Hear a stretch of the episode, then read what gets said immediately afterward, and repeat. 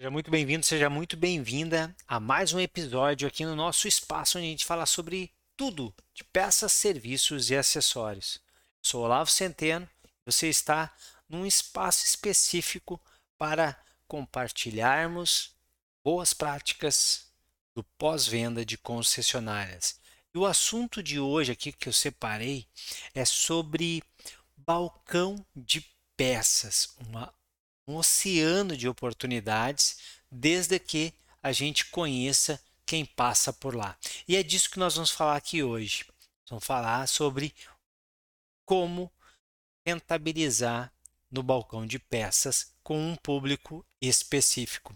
Mas antes da gente começar esse nosso bate-papo, deixa eu te pedir para que você apoie aí essas empresas que nos ajudam a levar o conteúdo todo dia disparar esse conteúdo todo dia, tanto no YouTube, no nosso canal do pós-venda lá no YouTube, tanto quanto é, a, os áudios que são disponibilizados no nosso podcast e também nas postagens e nos artigos que tem tanto no Instagram quanto no LinkedIn.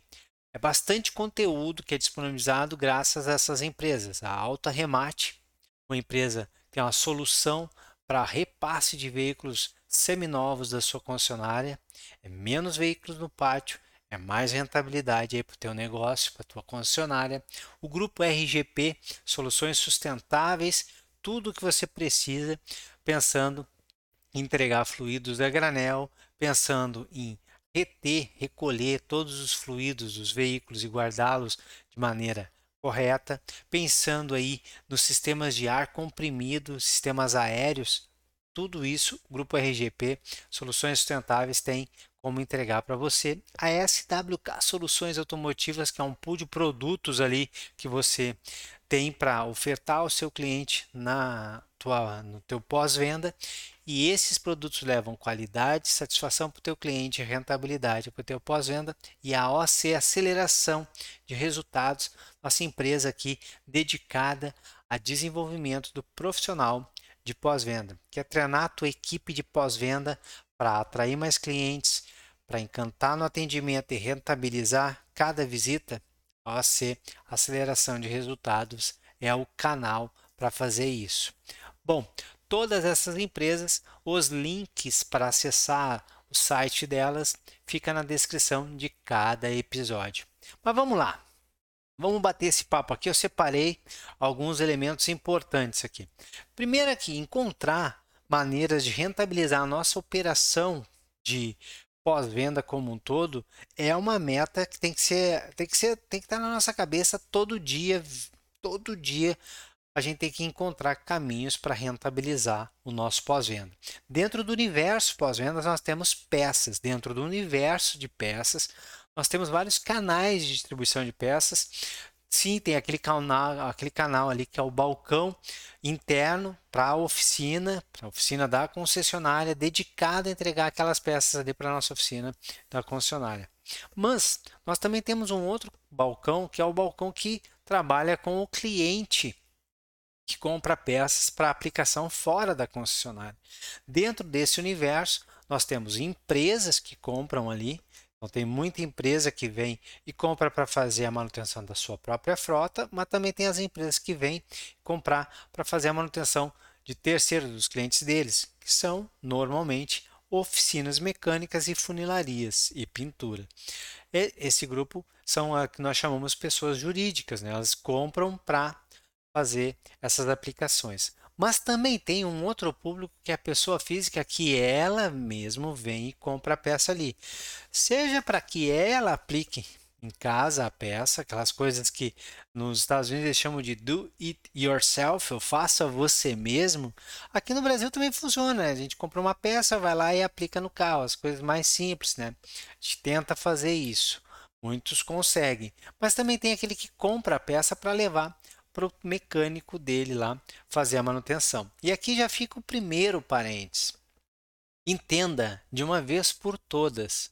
Você que está me, me é, é, contribuindo aí, você que está dedicando o seu tempo e consumir esse conteúdo, entenda de uma vez por todas. Seja você técnico, seja você consultor, chefe de oficina, o cara de balcão de peça, pessoal da área de higienização, o cara que faz lá a pintura, que faz o trabalho de funilaria, qualquer colaborador aí, você é profissional de pós-venda. Balcão de peças. Balcão de peças não é teu inimigo, muito pelo contrário. Nós precisamos entender que existem o cliente certo qualificado para o trabalho dentro do nosso concessionário, na oficina do nosso concessionário, assim como tem o cliente certo e qualificado para o balcão de peças. E quando a gente entende isso e trabalha da melhor maneira possível, esses dois perfis, é onde a gente consegue a rentabilidade máxima. A pior coisa que tem, pessoal, a pior coisa que tem é trazer um cliente errado, desqualificado para a tua oficina e depois só ter dor de cabeça. E também é muito ruim perder esse cliente que deveria estar na tua oficina, aí ele está comprando no balcão porque não houve um trabalho certo. Existem clientes certos para os dois, para esses dois universos. Nunca vai faltar nem para um nem para outro se a gente organiza. Hoje eu quero ficar com a gente a, a gente focar para o cliente pessoa física que está comprando ali no balcão, aquele cara que compra a peça para levar para algum técnico. E eu já queria te começar a instigar aí se você realmente conhece esse cliente, se você sabe quem é a pessoa física que está passando ali. Eu trouxe aqui ó, alguns, algumas, alguns questionamentos que são importantes que nos ajudam a levar a gente a esse entendimento. E a primeira aqui, ó, quais são os canais de contato que são utilizados por esse teu cliente? Pessoa física, aquele cara que está vindo ali, você compra, tira nota fiscal para ele, e ele compra a peça para levar para o técnico dele lá fazer a manutenção. Por onde é que ele te procura? é direto no balcão, qual é o percentual? Né? Se é 100% dos teus clientes, ah, 100 clientes vieram no mês para compraram de ti. Esses 100, eles fazem o contato por onde? X vai direto no balcão. Percentual vem no balcão. Outro te, te é, entra em contato e faz boa parte do, da pesquisa e da transação por WhatsApp. Tem um grupo que faz pelo e-mail, tem um grupo que faz por telefone, tem outro grupo, quando o teu concessionário permite, faz através das redes sociais da própria concessionária. Já tem outro que faz entrando pelo site pedindo uma cotação. Por que, que isso é importante? Para a gente saber por onde está vindo cada. É, é, é por onde está vindo esses clientes. E daqui a pouco eu percebo que, sei lá, 80% dos meus clientes vêm de WhatsApp, redes sociais e site. Então eu sei disso e vou olhar para esses canais de contato e vou aprimorá-los, vou otimizá-los, vou trabalhar neles para que eles sejam, sabe assim, poderosíssimos, para que seja o mais fácil possível o meu cliente entrar em contato por ali. Então, esse é um ponto importante. Outro, quais são os veículos, ano e modelo que representam aí 80% das tuas vendas? É, pega todas as, a, as vendas feitas para pessoa física e entende, olhando para isso, pega os 80% que representam essas vendas, tanto em número de peças quanto em faturamento, e olha de que modelo, de que veículo, de que ano representa. Então, tu tem uma marca X e tu tem os modelos 1, 2, 3, 4, 5 e 6 lá que fazem venda. Mas 80% das tuas vendas são do modelo 1 e 3. Do veículo 1 e 3 do ano de, sei lá, 2010 a 2016. Isso é importante. Isso é importante para a gente entender qual é o perfil de cliente do modelo, ano de carro que ele consome, veículo que ele tem ali no teu balcão. Ah, mas por que, que eu vou fazer isso, Lavo? É só eu olhar para a curva ABC ou para o meu, pro meu DMS e ele vai fazer lá a solicitação de peça, vai me dizer que peça eu tenho que comprar. Para que, que eu vou olhar para isso? Primeiro, porque eu não estou falando que é para comprar peça. Ó, aqui não tem nada a ver de gestão do teu estoque de peças. Isso tem tudo a ver em entender quem é que está comprando da gente, qual é o perfil que está comprando, para que eu possa fazer uma campanha. Porque é muito legal, tá? Sabe quais são as peças que tem que comprar pelo giro. Mas quais são as peças que você poderia ter para vender mais? Ou quais são as peças que tu tens dentro do teu estoque que não estão girando e que não fazem parte desse grupo e tu entenda, bom, agora eu vou fazer uma campanha diferente nesse sentido. Tem N situações que vai ganhar em saber exatamente qual é o veículo, ano e modelo de que de, do cliente que mais compra de você. Outro ponto aqui, ó, quais são as peças que representam 80% do faturamento? Lá para a pessoa física balcão. Quais são? Ah, é freio, é pastilha de freio, é disco, é filtro de óleo, é filtro de ar, é filtro do ar-condicionado, é um kit de correias de sistema de sincronismo, são bandejas da suspensão, é amortecedor, são peças mais direcionadas para é, funilaria. Tem que entender isso também. Mais uma vez, nós não queremos saber aqui quais peças o sistema vai dizer para a gente comprar. A gente está tentando identificar aqui para quem que nós estamos vendendo. Quais são os, os, grupos, os pacotes de peças que nós estamos vendendo e que eles estão nos comprando. Isso vai nos ajudar a fazer campanhas, campanhas específicas para esse público. Outro, qual é o ticket médio de compra desses clientes?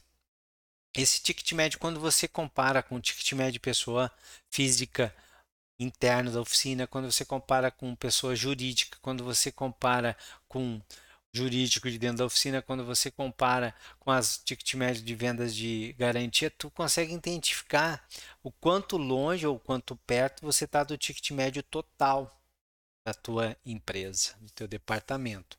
Mais um aqui importante, ó.